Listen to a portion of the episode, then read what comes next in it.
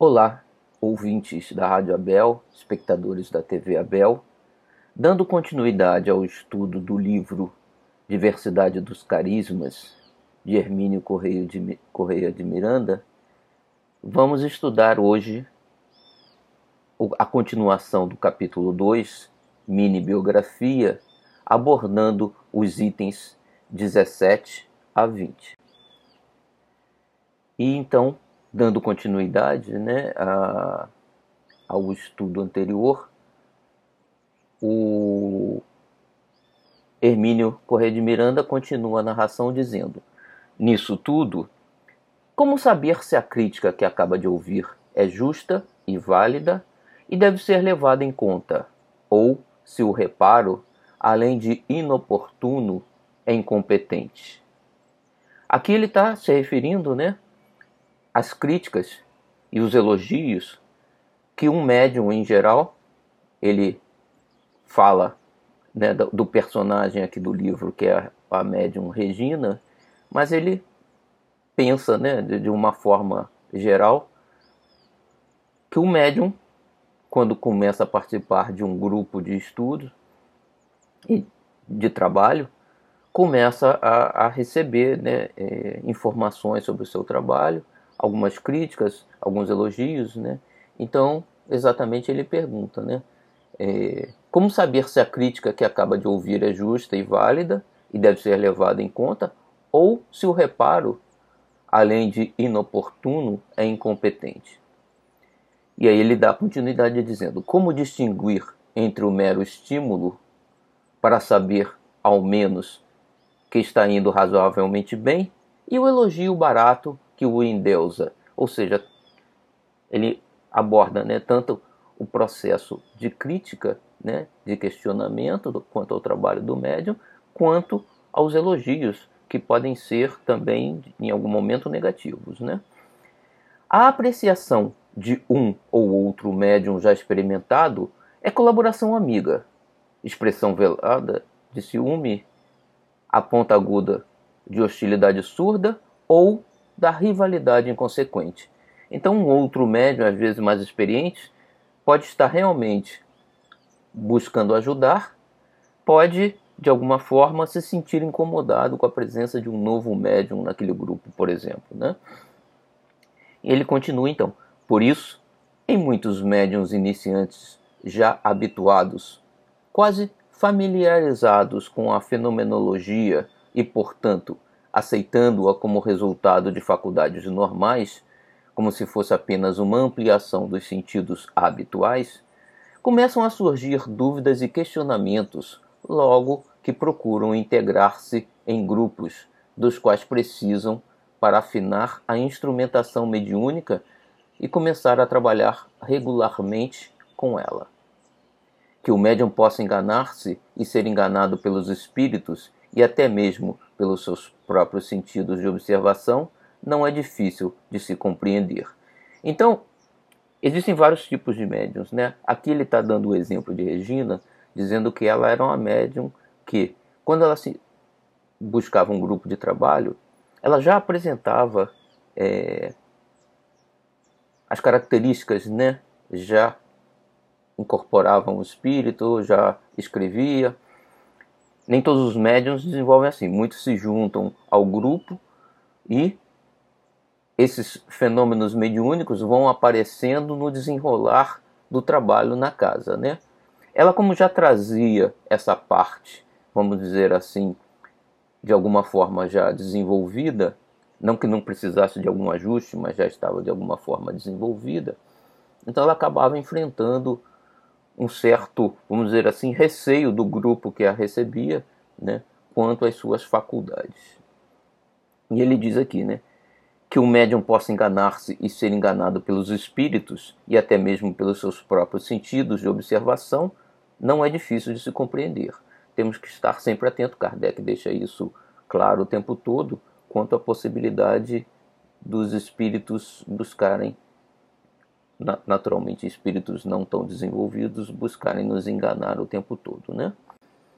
Que também não devo atribuir aos espíritos qualquer fenômeno para qual não tenha à mão uma explicação aceitável, é certo.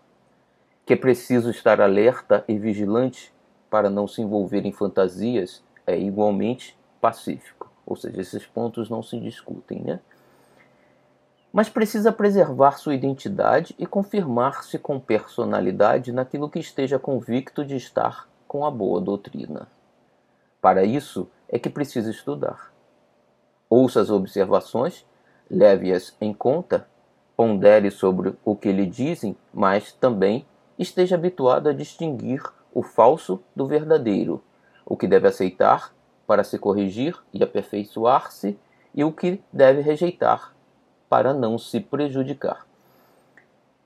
Aqui eu marquei né, em azul essa parte, porque exatamente é, o que Hermínio Correia de Miranda está colocando aqui em relação como o médium deve se comportar em relação aos seus amigos de trabalho com os quais convive na casa espírita, são as mesmas indicações que Kardec coloca em relação aos espíritos. Ou seja, nós temos que ouvir o que os espíritos têm a nos dizer, né? não necessariamente concordar com tudo.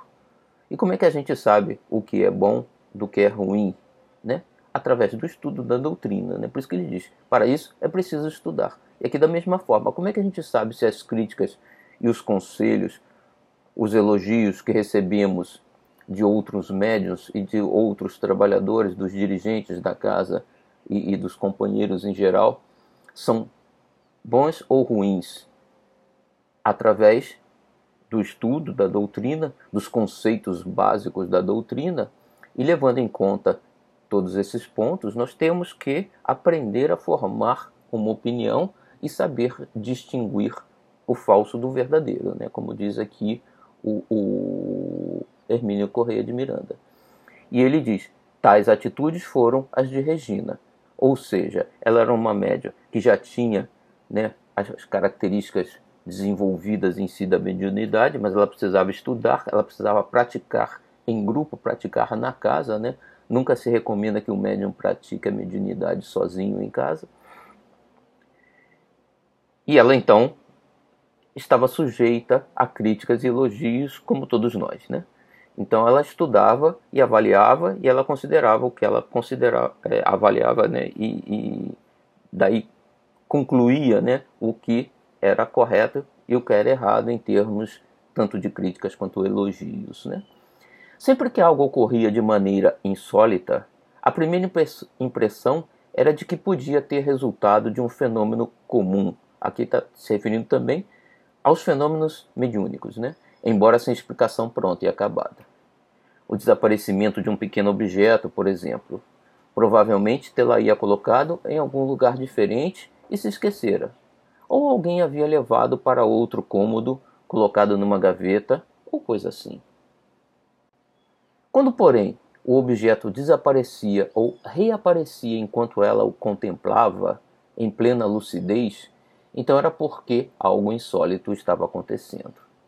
Se tinha um sonho estranho, ainda que nítido e bem armado, era apenas um sonho.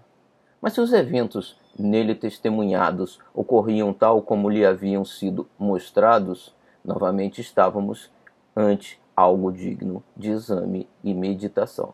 Então ela observava é, objetos serem movimentados por espíritos, né, mas não atribuía qualquer movimento necessariamente aos espíritos, mas quando ela percebia que é, se moviam sob a sua observação, né, não ficaram esquecidos em algum lugar, ou quando ela tinha um tipo de premonição, né, que ela sonhava alguma coisa e depois ela percebia que o que ela havia sonhado acabava acontecendo, então ela começava a associar isso com a mediunidade. Né? Com o decorrer do tempo e a repetição de tais fenômenos, ou a ocorrência de outros semelhantes, cria-se no médium certa familiaridade com eles. É o caso de Regina. Ela não mais se assustava ou ficava perplexa com certas ocorrências no lar, na rua ou nos recintos onde exercia sua atividade profissional no magistério. Desenvolvia-se uma espécie de intimidade entre ela e os fenômenos observados. Já identificava até seres desencarnados como ainda veremos. Habituara-se a curiosos fenômenos de efeito físico, premonição, vidência, clareaudiência, psicografia ou intuição, telepatia, desdobramentos e outros. Então a gente vê que ela era um médium bastante completo em termos de efeitos físicos. E curioso aqui, né, que é, Hermínio de Miranda diz né, que ela já até identificava os seres desencarnados, né? Isso é curioso porque, por exemplo, há uma passagem de Divaldo que perguntam para ele, né, que ele não dirige, e ele dizia que ele preferiu não dirigir porque tinha hora que ele tinha dúvida se os seres que ele estavam vendo estavam encarnados ou desencarnados. Então ele imagina ele dirigindo na rua e alguém passava na sua frente, ele poderia frear e, e se não fosse uma pessoa, mas um espírito, é, ele iria poderia até provocar um acidente, né? Então quem tem a mediunidade tão desenvolvida nesse sentido chega inclusive a confundir as visões dos espíritos com os seres encarnados. Quando começou a receber por psicografia comunicações do anônimo espírito que apenas dizia ser seu amigo, desinteressou-se, a pedido dele próprio, da sua identificação, concentrando-se no teor, no conteúdo desses textos, logo compreendeu que o texto não é bom e aceitável apenas porque vem assinado por um nome ilustre ou respeitável, nem mal ou desprezível porque não tem assinatura ou a que traz nada quer dizer de especial. Além do mais, já aprendera a confiar no seu amigo. Não lhe faltaram veementes demonstrações de sabedoria e bom senso e do carinho com os quais examinava seus problemas, ou da sobriedade e firmeza dos seus conselhos. Sentia, na sua presença, além disso, aquilo que o médium aprende logo a distinguir e que chama de vibração do espírito o que equivale a um documento de identidade. Então aqui, Hermínio de Miranda reforça o que Kardec nos coloca sempre, né? que é que o mais importante numa mensagem não é se tem uma assinatura ou, ou se esse nome é conhecido ou desconhecido. O importante é o conteúdo, a mensagem, né? E ela aprendeu que normalmente as mensagens desse seu amigo eram positivas, né? Além disso, depois de um tempo em contato com ele, ele, ela percebia a sua presença, né? a sua vibração. Né? Ele tinha uma vibração positiva, era um espírito bom, possivelmente. Então, ele trazia uma vibração positiva. E cada espírito tem né, o seu perispírito e tem as suas emanações do seu pensamento. Né? Nós criamos uma aura em torno de nós, que pode ser positiva ou negativa, de acordo com os nossos pensamentos ou os nossos sentimentos íntimos e esse espírito tinha uma vibração positiva. E ele diz que essa vibração equivale a um documento de identidade, ou seja, podemos distinguir diferentes espíritos, se temos essa sensibilidade, apenas pela vibração que eles, que eles nos trazem. Né? Mesmo que alguém se aproximasse dela tentando fazer-se passar por ele, isto aliás nunca aconteceu, ela saberia distinguir o verdadeiro do falso ela perceberia pelo tipo de vibração do espírito, né? Que ela estava acostumada a receber. Além do mais, orava com frequência, isso é importantíssimo, né? Além do mais, orava com frequência, pedia assistência e proteção para que pudesse entender e controlar todo o conjunto de fenômenos para ela desconhecidos que ocorriam à sua volta. Queria compreender aquilo, saber que teorias e explicações haviam por trás de tantas experiências curiosas? Desejava saber como cultivar tais faculdades, o que fazer delas, como selecioná-las e discipliná-las. Então, ela tinha um real interesse de trabalhar com a mediunidade, não apenas curiosidade, né? Ela tinha vontade de conhecer para poder utilizar da melhor forma, né? Se numa página psicografada o espírito pusesse uma assinatura, ela sabia perfeitamente que o nome não fora inventado por ela, nem acrescentado por mero palpite. Isso é curioso, né? Muita gente iniciando o, a mediunidade no espiritismo, né? E às vezes assina um nome e fica em dúvida É, será que foi realmente o nome do Espírito? Mas se, se, se o nome que surge na nossa mente e a gente tem que aprender nesses momentos, né, distinguir o que, que nós pensamos e o que, que os espíritos estão nos passando de pensamento. E a gente percebe que não fomos nós que pensamos ou criamos aquele nome, mas nos foi passado né, através do processo mediúnico. Então, é o que ela diz. Não, ela não inventou aquele nome. Né? É, é, nem foi um mero palpite. Qual deve ser o nome dele? Ah, deve ser esse. Não o nome vem na cabeça fortemente, né? É como uma sugestão do espírito, e aí ela colocava aquele nome. O manifestante que não desejasse assinar não fazia. O que quisesse fazê-la, identificava-se. Qual o problema?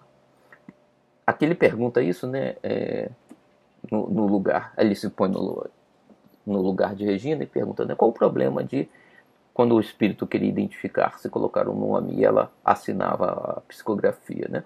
Porque muita gente questionava, né, certos nomes que ela colocava e tudo mais, né? Mas na verdade, a gente tem que aceitar tudo, colocar e depois a gente analisa, né? Nunca lhe passara pela cabeça que pudesse receber um soneto de Alta de Souza, no seu estilo, com sua métrica, no ritmo e com as imagens próprias da autora, tratando de temática elevada, respeitados todos os princípios doutrinários e a pequena peça literária não ser de Alta de Souza. Por quê? O que ela está dizendo é exatamente, porque ela possivelmente passou por isso aqui, né? Quer dizer, Hermínio de Miranda coloca, Regina deve ter passado por esse problema, ela recebeu uma mensagem mediúnica na forma de um soneto, assinado por Alta de Souza, seguindo a métrica né, da poesia, mas também com uma mensagem espiritual de temática elevada, ou seja, juntou as duas coisas, né? Como normalmente, por exemplo, Divaldo Franco faz quando psicografa diversos diferentes espíritos, né? Desculpa. E aí o nome veio, ela não criou o nome, Alta de Souza, e todos reagiram, né? Porque ela havia assinado como a mensagem vindo de Alta de Souza. Como é que um médio iniciante pode receber Alta de Souza, né? É o que eu falei aqui num estudo anterior. Chico Xavier, quando começou, apenas 19, 20 anos por aí, recebeu, foi o primeiro livro que ele lançou, um livro de poesias de diferentes poetas, todos conhecidos, todos assinaram seu nome. Deve ter sido um problema sério, né? Mostrar que é, não era ele que estava criando e que um médium novo iniciando sua carreira pode sim, em algum momento, receber mensagens de diferentes espíritos. Não conhecemos o passado do médium, não conhecemos as suas relações anteriores, não conhecemos a programação que aquela, aquele espírito tem para esta encarnação. Né? Então temos que analisar sob um aspecto muito mais amplo. Né? Estaria ela falsificando a poesia da grande escritora? Alguém invisível estaria fazendo isso? A troco de quê? E que falsário competente seria esse imoralizado? Ou seja, como Kardec coloca, se a mensagem é positiva, se é, é, espiritualmente é boa, né? se as palavras são colocadas da forma correta, independente do nome que assina, não, tem, não temos que ficar questionando. Né? O, nome não é o mais importante. E se for realmente de Alta de Souza, aparentemente nesse caso era, qual o problema, né? Se divertiam com tudo é porque desconfiavam de suas faculdades ou de sua honestidade pessoal. E aquilo a deixava não apenas confusa e desencantada, mas também insegura. Em suma, a crítica era desastrada e inibidora, em vez de ser cautelosa e construtiva. Aquilo marcou-a muito fundo. Então, em algum momento, ela recebeu críticas por, por assinar e receber mensagens de alguns espíritos que eram considerados tabus né, para um médium novato. E foi criticada fortemente por causa disso, e ela se sentiu insegura, como se ela em si estivesse fraudando né, as mensagens. E ela tinha certeza que não. Né? Com o tempo e ampliação de sua experiência, readquiriu a melhor parte da perdida confiança em si mesma então o que, que ela fez? é o que Hermínio de Miranda nos diz no início, ela usou o bom senso, avaliou o que as críticas diziam, avaliou em função da, do que Kardec nos ensina, do que, que o, o Espiritismo nos coloca, conhecendo os processos internos da sua mediunidade, e ela ok, é, é, nem toda crítica é correta, parte eu tenho confiança de que eu não fraudei, então ela foi retomando né, a, o, a confiança em si mesma, apesar do que, num certo momento, isso poderia ter levado a, a desistir, por exemplo, né, do trabalho mediúnico. Hermínio de Miranda dá continuidade então dizendo: Nunca mais, porém, conseguiria considerar os fenômenos mediúnicos que por ela se produziam com a mesma tranquila e espontânea segurança de outrora, quando recorria à sua própria crítica pessoal e aos seus raciocínios, a fim de avaliar os fenômenos insólitos, buscando em primeiro lugar a explicação mais óbvia, mais natural, menos sofisticada. É importante confiarmos no nosso trabalho, né?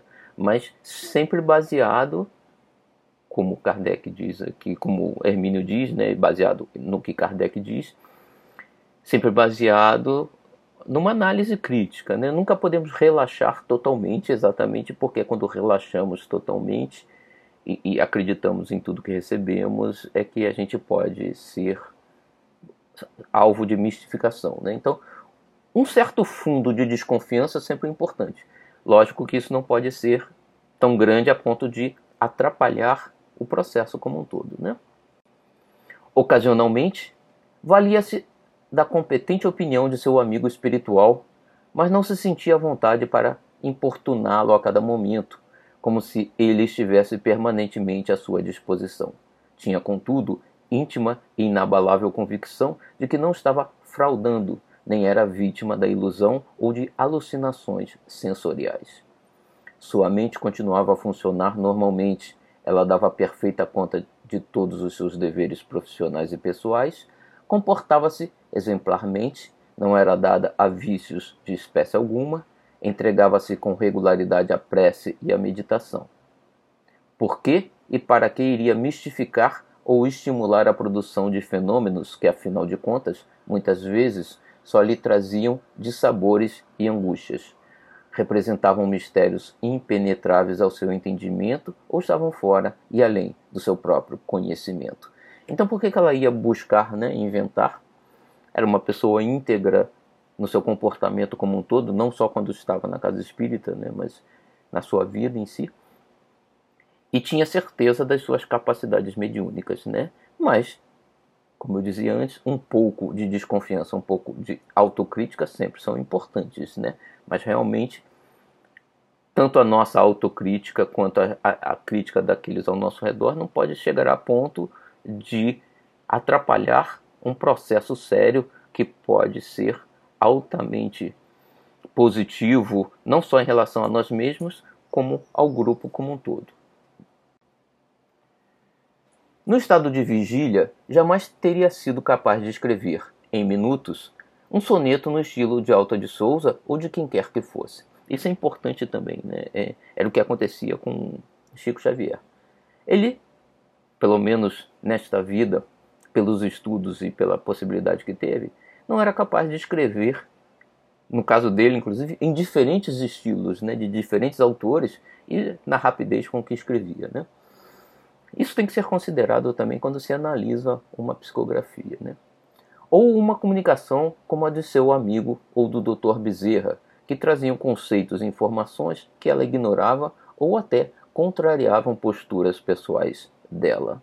Então, muitas vezes recebemos uma mensagem no espírito que é diferente do que a gente acredita naquele momento. Né? Então, nesse caso, não podemos acreditar que é anímico. Né? É, se, sob condições normais, nós pensamos de uma forma e no processo mediúnico recebemos uma mensagem que nos mostra um caminho distinto, não é animismo, né? é, é realmente uma mensagem externa nossa. Bom, aí passamos então ao item 18, né? Tínhamos é, visto o, a, a, parte da crítica, né? E aí exatamente o Hermínio de Miranda aqui traz o crivo da razão. Que deve ser utilizado por nós todos, tanto em relação às mensagens dos espíritos, quanto ao que ouvimos ao nosso redor, em tudo na vida, né? Mas nesse caso aqui específico, em relação à mediunidade, ao trabalho no grupo espiritual. A sensação de insegurança quanto à autenticidade de suas faculdades, colocadas sob suspeita e bloqueadas por freios e proibições, acabou por criar em seu espírito um exagerado sentimento de autocrítica que ela levaria muito tempo para não para eliminar de todo, mas para superar. E isso é negativo, né? Ou seja, temos que ter sempre um certo grau de autocrítica, de avaliação, temos que passar sempre todas as mensagens que recebemos do mundo espiritual pelo crivo da razão, né, que é o, o título aqui do, do item que estamos estudando, mas é, se exagerarmos nesse processo, vamos eliminar coisas positivas ou vamos deixar de receber, talvez, né, é, bloquear o processo mediúnico, porque estamos colocando em dúvida todo o processo. Né, isso é negativo. E aqui abordamos outro aspecto que vale a pena destacar, nos diz Hermínio Miranda. Né? Claro que o médium não deve e não pode, se não se perde, ser crédulo e irresponsável, aceitando como bom tudo quanto lhe ocorra ou qualquer texto que produza, ou qualquer visão que tenha, simplesmente porque provém, ou assim ele supõe, dos espíritos. A realidade é bem outra. Se os fenômenos provêm dos espíritos, deve examiná-los com a maior atenção e senso crítico, para evitar envolvimentos indesejáveis e até obsessões ainda menos desejáveis. Então é o que nós colocávamos, né? Um mínimo de autocrítica e de desconfiança todo médium tem que ter. Todos nós temos que ter em todos os nossos relacionamentos, né? É, como um todo. Mas isso não pode chegar ao exagero, né? senão acaba sendo negativo. Então Hermínio continua: Se são produtos de sua fantasia e automistificação, então a coisa é ainda mais grave, pois está sofrendo de distúrbios mentais ou emocionais. Ou seja, se, se aquela pessoa cria toda aquela fantasia como se fosse uma comunicação espiritual e tudo mais, então essa pessoa realmente tem um problema aí, né? É uma dupla personalidade, algum problema desse tipo. Caso contrário, não. Né? Terá de ter bom senso para identificar a falsidade e a coragem de rejeitá-la sumariamente, se é que deseja e pretende preservar sua própria integridade e identidade. Ou seja, se recebe uma mensagem duvidosa, tem que ser descartada. Mas temos que receber primeiro, né? porque muito médium tenta bloquear antes, é, é, achando que talvez seja ruim e sem ter certeza. Então tem, a mensagem tem que ser recebida, passa pelo crivo da razão, e aí, se for considerada ruim, é descartada. Né? Se não, é mantida.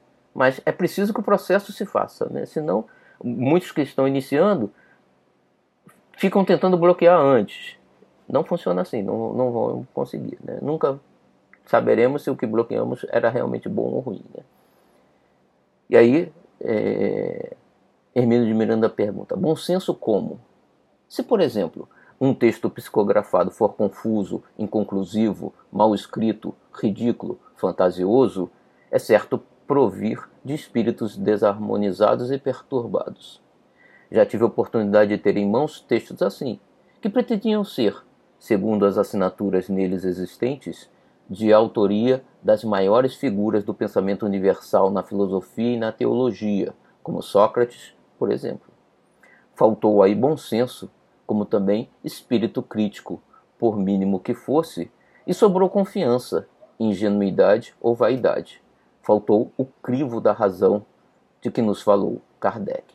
Então, até né, precisamos estudar as coisas em gerais, né? não apenas o espiritismo em si, mas precisamos aumentar o nosso conhecimento. Né? Se recebemos uma mensagem com a assinatura de Sócrates, é, é, precisamos conhecer um pouco do pensamento de Sócrates, por exemplo, pelo menos uma ideia geral. Né? Não precisamos ser é, é especialistas né, em filosofia, mas para analisar se aquela mensagem está dentro daquela filosofia de Sócrates, né? Por exemplo. E, e, também se, se coaduna, se Sócrates hoje está no mundo espiritual, se ele já falava na, quando estava vivo é, sobre a vida após a morte e tudo mais, se está dentro dos conceitos do espiritismo que nós conhecemos. Né? Então, é, é, essa análise tem que ser feita, o estudo é importante para termos um mínimo de conhecimento, né? É, para podermos avaliar e, se temos dúvidas, consultarmos alguém também.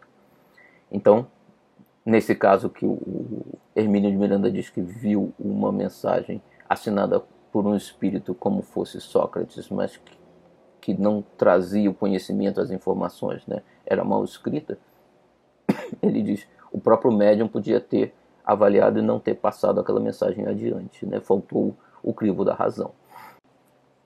Não é nada difícil para um espírito ou uma equipe deles promover fenômenos insólitos em grupamentos humanos despreparados, fazer revelações pessoais, prever acontecimentos de pequena monta que acabam por ocorrer mesmo e até promover curas.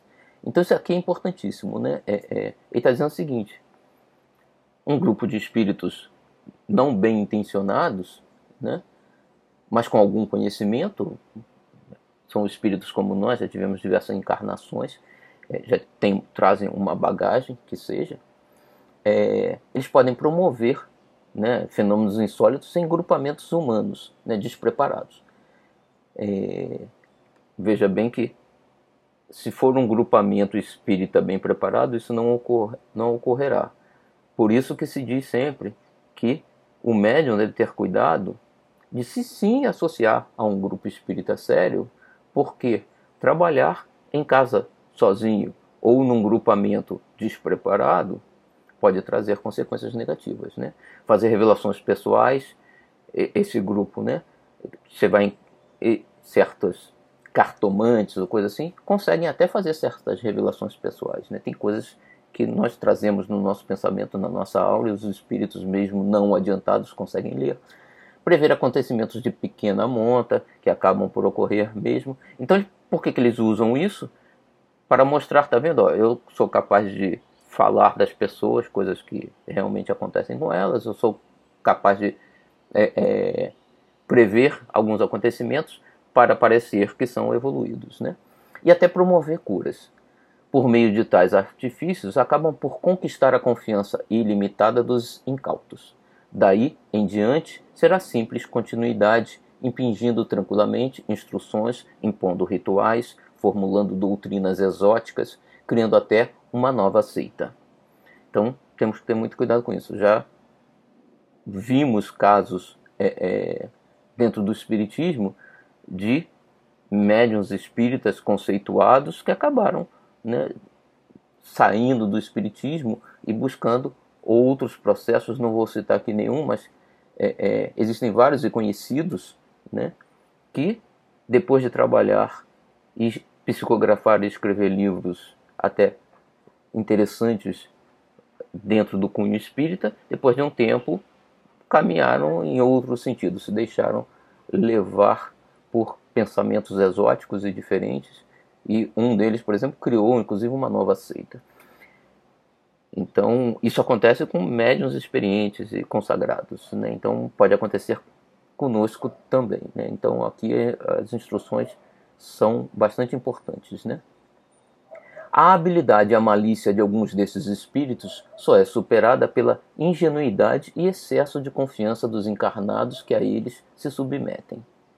Sei de caso em que se identificaram para uso externo com nomes modestos e anônimos, revelando contudo a uns poucos iniciados suas verdadeiras, né, e aqui entre aspas, identidades, estas sim rotuladas com alguns nomes do maior relevo histórico.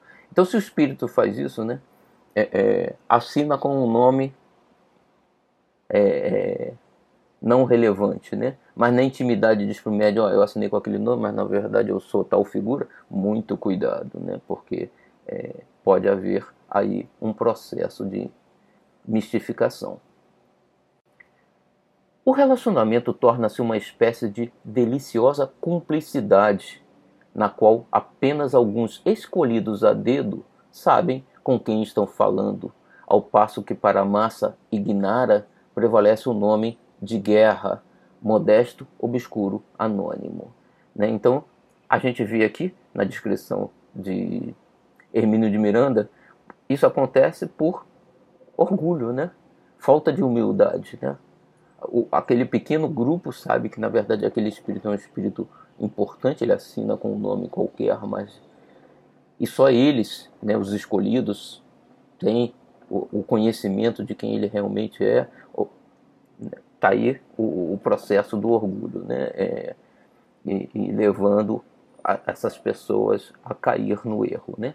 Feito isso, é só produzir comunicações aparentemente eruditas, aparentemente, né, importante aqui, adornadas de revelações científicas, religiosas ou pessoais, sem esquecer fartos elogios aos presentes a título de estímulo.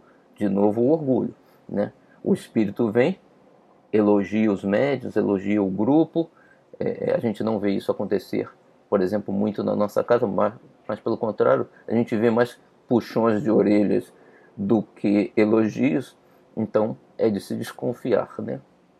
Aliás, cuidados muito especiais e severa atenção devem cercar esses aspectos das comunicações escritas ou faladas em qualquer grupo, em que lugar for, seja qual for o médium ou o espírito que se diz seu autor.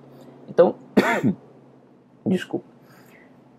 Hermínio de Miranda aqui está fazendo o contraponto. Né? No primeiro é, item que nós estudamos, o 17, ele falava das críticas que a gente, o, o médium, tem que aplicar as críticas e, e elogios que recebe, os mesmos processos de razão, né, de, de bom senso que a gente aplica às mensagens dos espíritos. Mas agora ele está mostrando que existem processos realmente, é, é, mensagens falsas, busca de mistificação pelos espíritos, é, é existem elogios e críticas dos trabalhadores da casa é, é, nossos companheiros que são corretas. Então, temos que ter, usar né, o crivo da razão, usando o, conhecimento da, é, do Espiritismo, né, do, do, de Kardec, em todos esses processos. Né? E ele está dizendo um mínimo de autocrítica é importante. Né? Não podemos ter autocrítica nenhuma, mas também não podemos ter uma autocrítica muito elevada que venha a obstruir o processo. Ele continua aqui. Aliás, cuidados muito especiais e severa atenção devem cercar esses aspectos das comunicações escritas ou faladas. Isso eu já li, né? mas vamos continuar. Em qualquer grupo, em que lugar for, seja qual for o médium ou o espírito que se disse o autor. E aqui eu marquei esse ponto que ele diz: cuidado com revelações mais ou menos sensacionais com informações acerca de vidas anteriores dos componentes do grupo e principalmente com elogios que o destinatário quase sempre considera justos e merecidos, mas que trazem o sutil, insidioso excitante da vaidade pessoal. Então a gente tem que ter muito cuidado, né? É, isso não só vindo dos espíritos, mas em todos é, é, os aspectos da nossa vida. Quando a gente começa a receber muito elogio, pé atrás, né? a gente consegue sim em alguns momentos produzir coisas boas, um mínimo de elogio é interessante, mas é, não deixe o orgulho crescer muito, né? Em mais de duas décadas de trabalho junto a grupos mediúnicos, nunca ouvi, isso Hermínio de Miranda está nos dizendo, é, de qualquer amigo espiritual um elogio sequer de um amigo espiritual. Né? Os espíritos, como eu dizia, na nossa casa a gente vê, mais que elogios, a gente recebe muitas vezes puxões de orelhas. Se a gente não está recebendo puxão de orelha, consideremos isso como um elogio. Mas receber um elogio direto, vindo dos espíritos com os quais trabalhamos, é realmente raro. Seria porque não correspondia às suas expectativas? É possível. Mas se assim fosse, ter-me-iam dito com a mesma serenidade, ou seja, teriam dado um puxão de orelha nele. Educação e firmeza. Que era melhor encerrar as tarefas ou procurar outras. Se uma vez ou outra mostraram-se agradecidos pela nossa modestíssima colaboração, limitaram-se a dizer que o trabalho era de Cristo, sem o qual não poderia ter sido jamais feito e, portanto, os resultados também a ele pertenciam. E devíamos estar muito felizes por servir, dado que o serviço, por si mesmo, já é um privilégio. Não estamos fazendo favor a ninguém em especial, senão a nós mesmos, ainda mais que cada tarefa tem, invariavelmente, sua própria lição, implícita ou explícita. Então, essas tarefas que nós desenvolvemos, primeiro, né, tem uma missão, que a gente faz parte de um grupo, é, e tem diversos trabalhadores, né, encarnados e desencarnados, né, toda uma equipe trabalhando. Não é produto só nosso, né, é trabalho do grupo. Então nós temos que manter um certo cuidado com os elogios referentes a essas nossas atividades, tanto no trabalho geral como no mediúnico. É na imperfeição alheia que se reflete a nossa própria, como num espelho baço, mas suficiente para nos contemplarmos em toda a nossa inadequação. Não há, pois, do que se orgulhar. Portanto, cuidado com os elogios, os segredos, as identificações, as revelações e as profecias. Né? Muito cuidado com o que recebemos, um mínimo de autocrítica é importante e não somos perfeitos, então a gente muitas vezes vê a imperfeição dos outros e ele está dizendo isso aí é um espelho refletindo de certa forma as nossas imperfeições também. Né? Muita atenção. Vamos passar então ao item 19, os excessos da autocrítica né, como Hermínio de Miranda vem nos colocando, temos que ter um mínimo de autocrítica, ele acabou de mostrar agora, mas não podemos, não podemos deixar que essa autocrítica seja excessiva. Né? E aqui ele vai nos, mais ou menos, direcionar como avaliarmos esse ponto. No caso de Regina, tais coisas não estavam acontecendo. Os amigos espirituais não exibiam identidades espetaculares, não lhe traziam revelações admiráveis, nem promoviam fenômenos dramáticos para impressionar, muito menos prodigalizavam-lhe elogios ou pegavam-na pela mão para resolver qualquer problema pessoal ou mesmo doutrinário. Limitavam-se a uma presença amorosa, confiante, tranquila e indicavam-lhe o roteiro a seguir: estudo, observação, vigilância, prece constante, procedimento correto, pureza de sentimentos e a dose certa de humildade. Eu marquei aqui porque são diversos itens, né? Mas que é o que a gente tem que fazer se nós queremos trabalhar na nossa transformação, né? Por que, que a gente está aqui sofrendo é, hoje em dia, né? Dando, né, dentro das diversas dificuldades pelas quais passamos. Porque, como um todo, a gente não cumpriu em vidas passadas a maior parte dessas observações, né?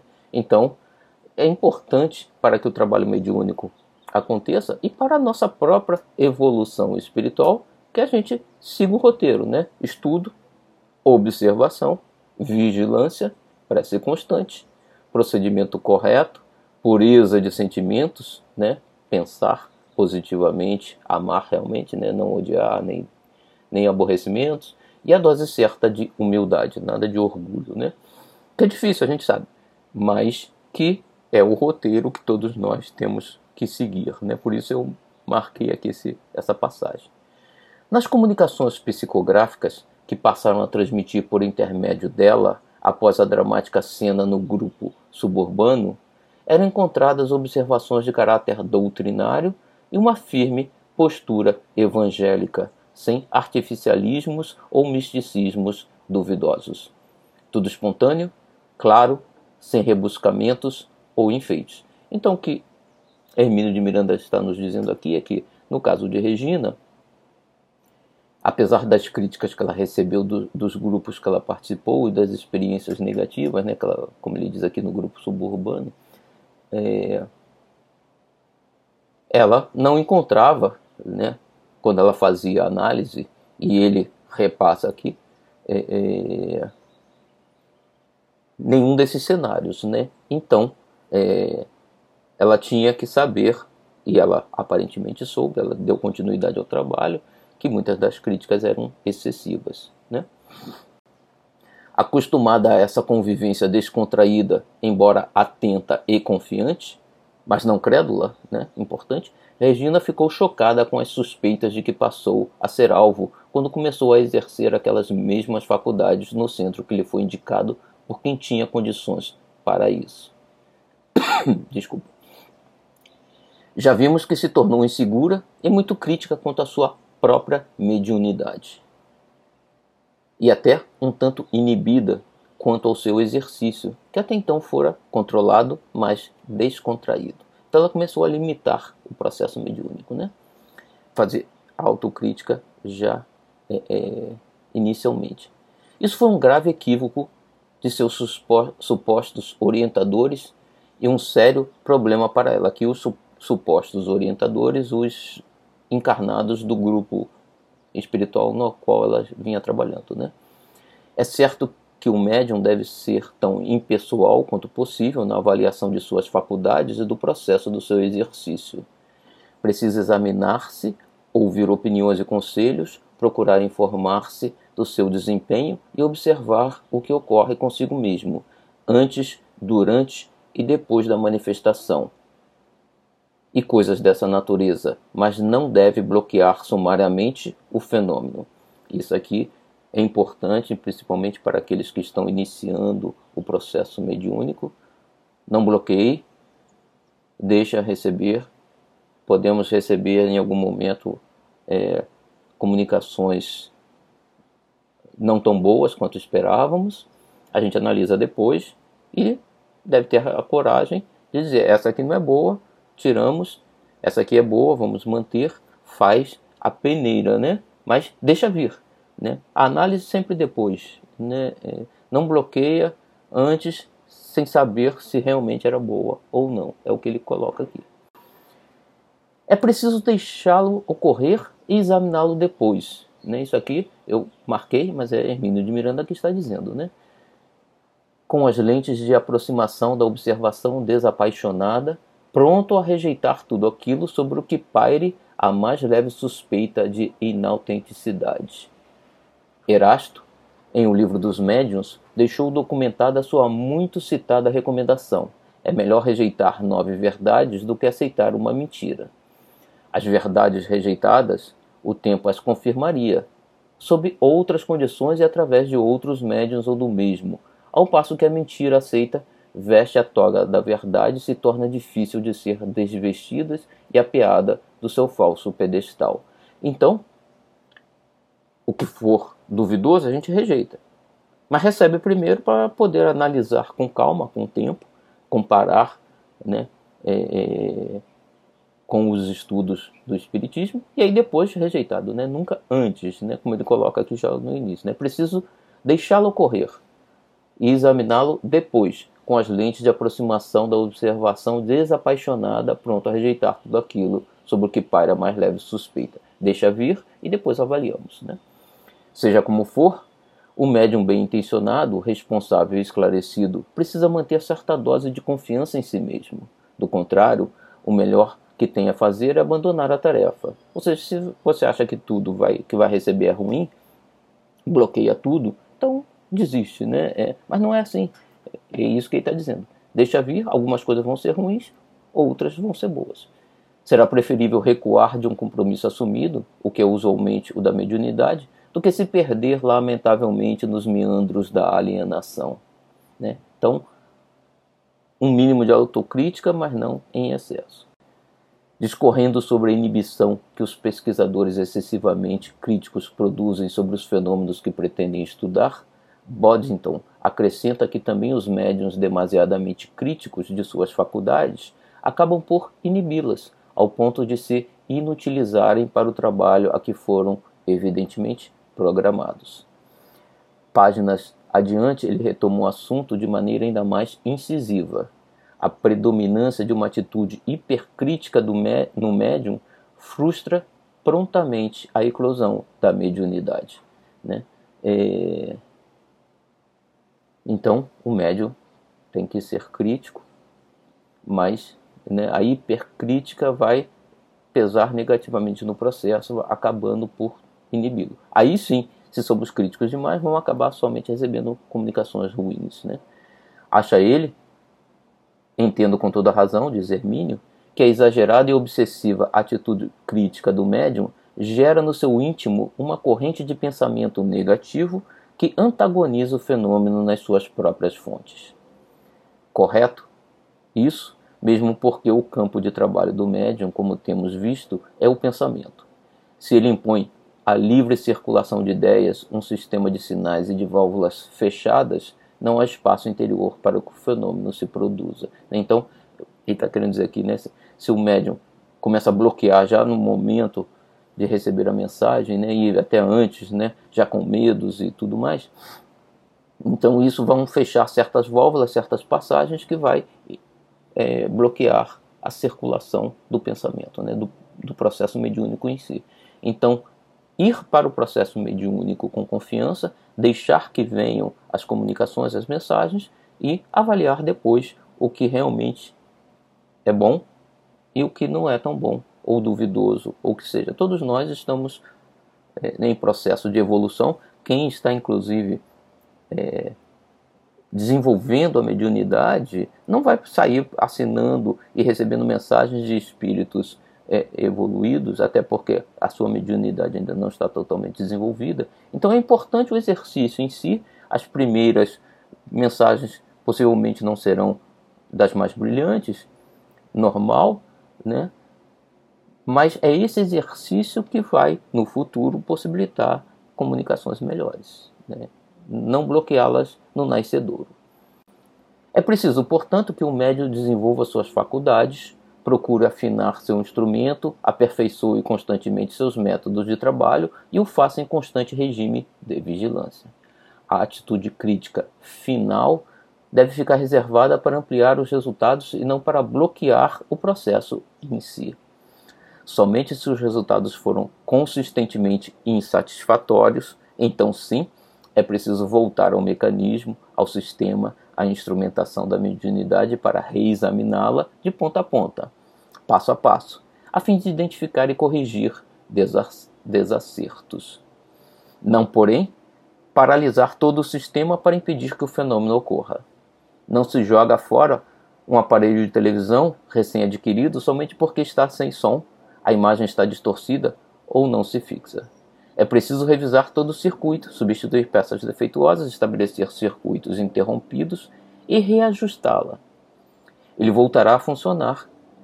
Não se pode extinguir a vida num organismo pensando estudar nele a própria vida em ação. Então ele está dizendo, fazendo um comparativo aqui né, com a televisão, por exemplo, possivelmente se você compra uma televisão nova, instala conectou um cabo de forma errada, a imagem não vai aparecer. Não quer dizer que a televisão está estragada, né? É, não está funcionando. Revisa as conexões, às vezes algum outro aparelho não foi conectado corretamente à televisão. A hora que você refaz o processo, ela vai funcionar. Né? A mesma coisa ele diz sobre um organismo, sobre a medicina. Né? A gente estudando a vida num organismo não vai eliminá-la, não vai matar a vida para estudá-la. Né? Nós temos que estudar a vida com ela em andamento, né, com todos os processos necessários da vida. A mesma coisa a mediunidade. Né? Se em algum momento eu estou recebendo mensagens ruins, não é que a minha mediunidade necessariamente seja ruim.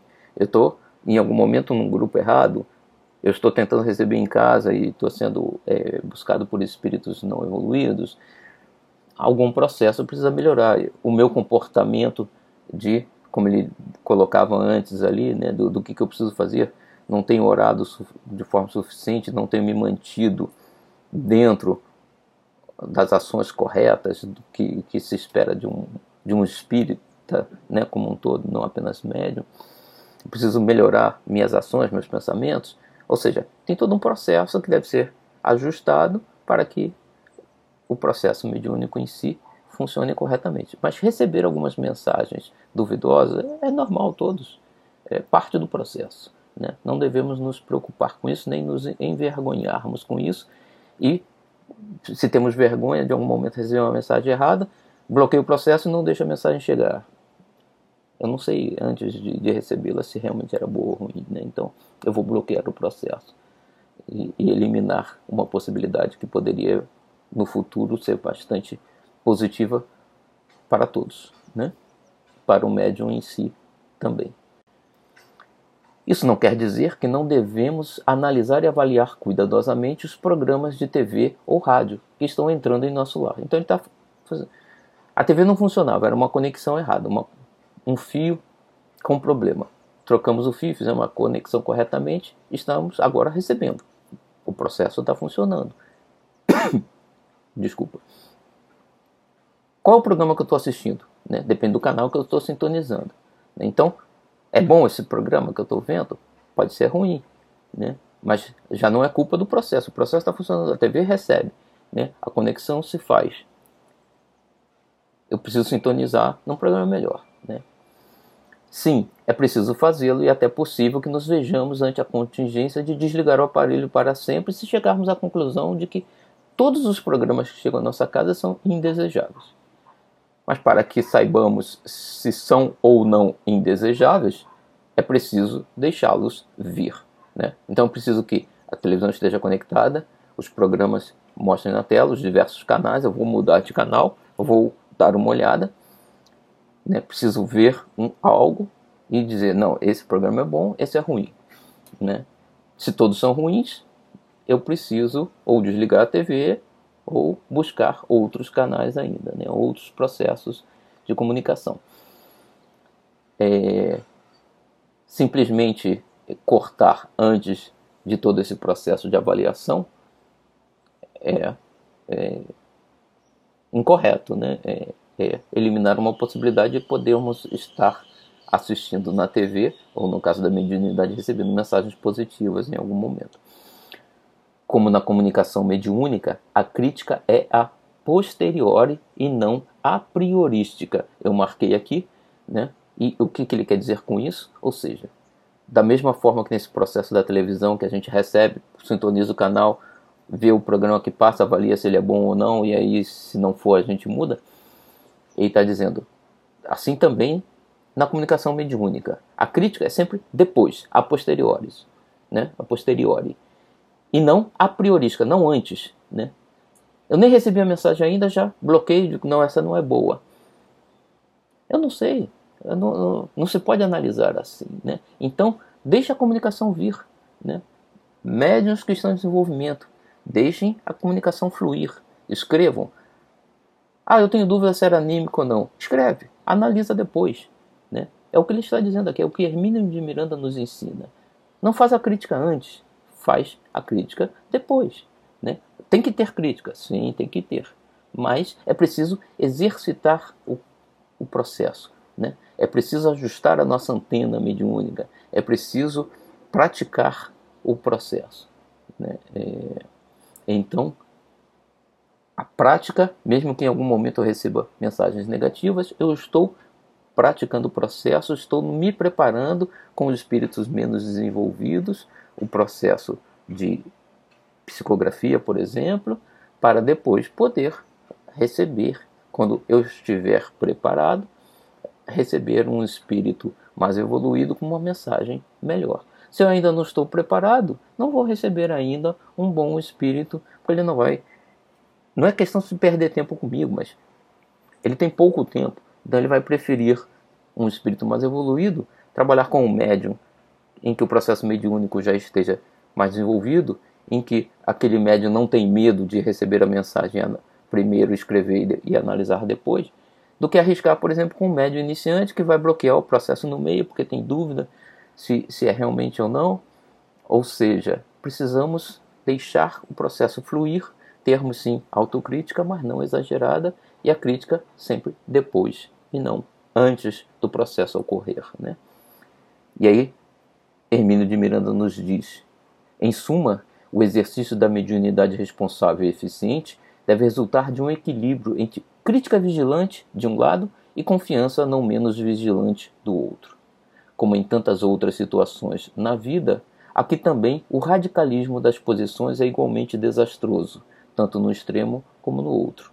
Nem confiança exagerada, nem autocrítica obsessiva. E aí nós seríamos nossos próprios obsessores. E aí o, último item da noite de hoje, que é o trabalho mediúnico no centro espírita, né? A importância de nos juntarmos a um grupo espírita.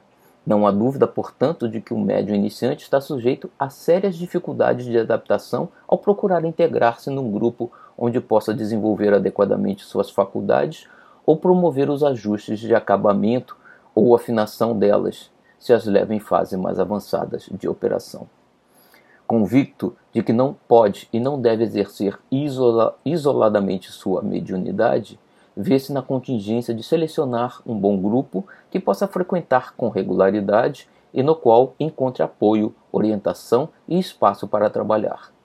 Bem como pessoas não apenas dispostas a esse tipo de colaboração, mas também dotadas de outras condições, como conhecimento da teoria experimentadas na prática dos fenômenos, dotadas de coração generoso, prontas a corrigir possíveis deficiências e desvios na prática mediúnica, mas razoáveis serenas, compreensivas, que proporcionem estímulo, mas se abstenham do elogio inconsequente. Isso aqui é o grupo ideal, né? Dificilmente vamos encontrar esse grupo ideal. Temos que buscar nos aproximar o máximo possível, mas temos que buscar o, o grupo espírita ainda assim. É difícil reunir tantas condições em um só grupo, especialmente quando são muitos amplos e ambiciosos os seus planos. Não que os, grupa, agrupa, que os grupamentos espíritas sejam condenáveis porque são grandes. Cresceram impelidos por sua própria dinâmica e devido às carências de seus frequentadores para poderem atender com certa continuidade a multidão que aflui às suas salas de passes, aos auditórios onde ouvem palestras, aos departamentos de assistência social. Para tudo isso, é preciso ter um mínimo de estrutura administrativa, uma hierarquia, manipular recursos de vulto, montando e sustentando, enfim, toda uma organização, digamos, burocrática. Tudo bem, mesmo porque é praticamente impossível evitar a expansão dos centros que alcançam certo êxito nas suas tarefas, precisamente porque estão dando o melhor de si no atendimento de crescente número de pessoas que os procuram para suas aflições emocionais, seus problemas espirituais e suas carências materiais. Então ele está dizendo, alguns centros maiores que trabalham bem crescem por causa disso, mas se tornam algo burocráticos. É inevitável, né? A gente tem que ter paciência quando participa de um grupo desse.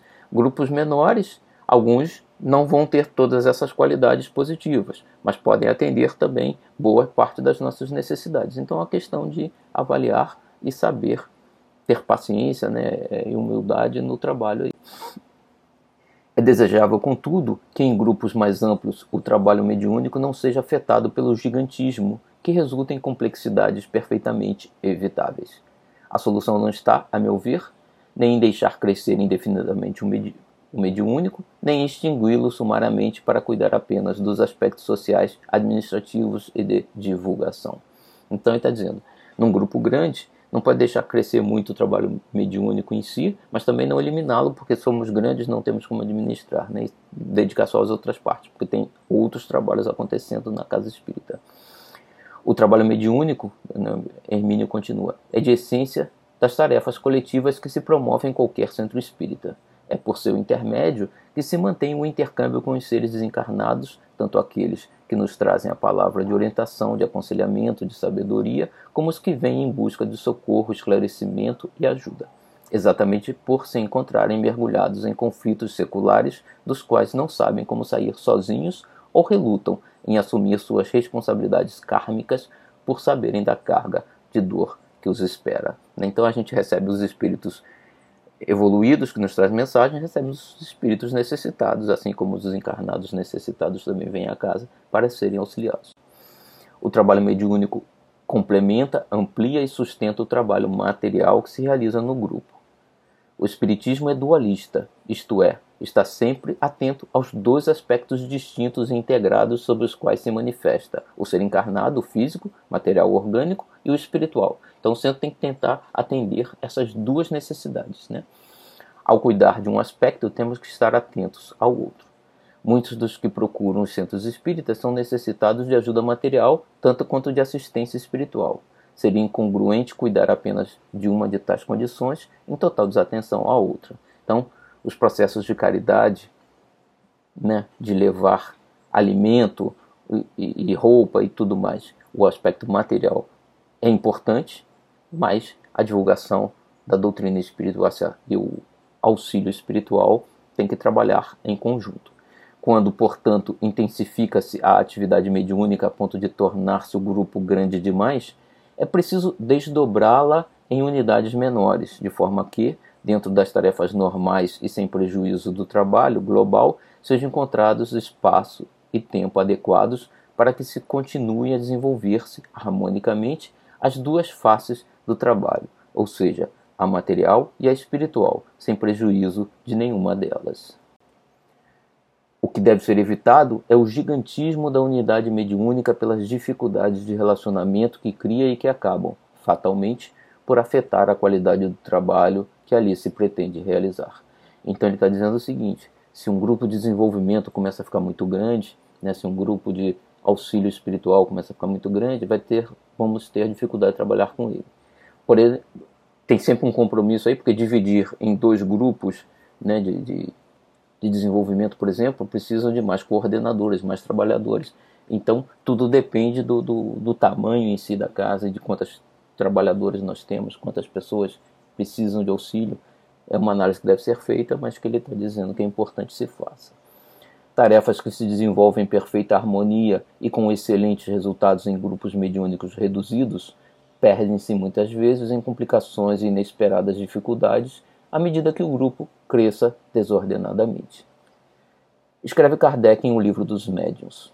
A dificuldade, ainda grande, de reunir crescido número de elementos homogêneos deste ponto de vista nos leva a dizer que, no interesse dos estudos e por bem da causa mesma, as reuniões espíritas devem tender antes à multiplicação de pequenos grupos do que à constituição de grandes aglomerações. Então, por exemplo, se eu tiver um grupo de desenvolvimento muito grande, pessoas em diferentes níveis de desenvolvimento mediúnico, e se eu tiver trabalhadores suficientes, espaço suficiente na casa para isso, eu poderia separar o grupo de desenvolvimento em iniciantes, mais desenvolvidos, esse tipo de coisa, né? e manter os grupos menores. Mas isso tudo depende de uma série de características né? espirituais e materiais. E explica suas razões a seguir. Já vimos de quanta importância é a uniformidade de sentimentos para a obtenção de bons resultados. Necessariamente, tanto mais difícil obter-se essa uniformidade quanto maior for o número. Nos agregados pouco numerosos, todos se conhecem melhor e há mais segurança quanto à eficácia dos elementos que para eles entram. O silêncio e o recolhimento são mais fáceis e tudo se passa como em família.